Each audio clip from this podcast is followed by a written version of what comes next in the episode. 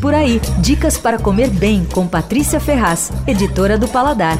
Nem sempre a gente consegue comprar café numa loja especializada. Às vezes a escolha tem de ser feita no supermercado mesmo.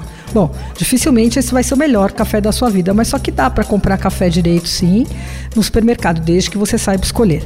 Primeira coisa é o seguinte: café tem de ter doçura natural, aroma, bom corpo e pouco amargor. Tá, como é que você vai descobrir isso num, num pacotinho fechado? Primeiro, confira a data de validade. Quanto mais novo, melhor. Se estiver perto do prazo de vencimento, tem boa chance desse café já ter começado a se deteriorar.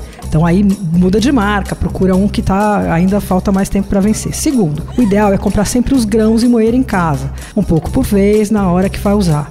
Ah, tá, mas você não tem moedor?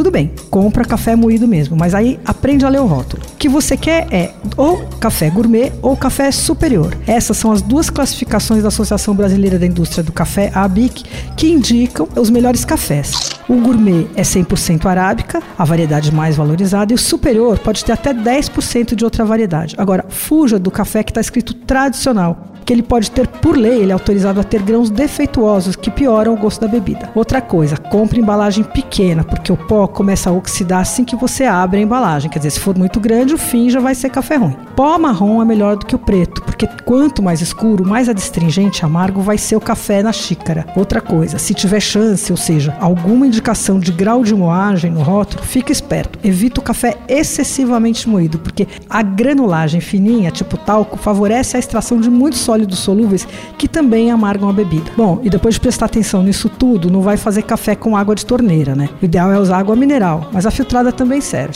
Você ouviu Por Aí. Dicas para comer bem com Patrícia Ferraz, editora do Paladar.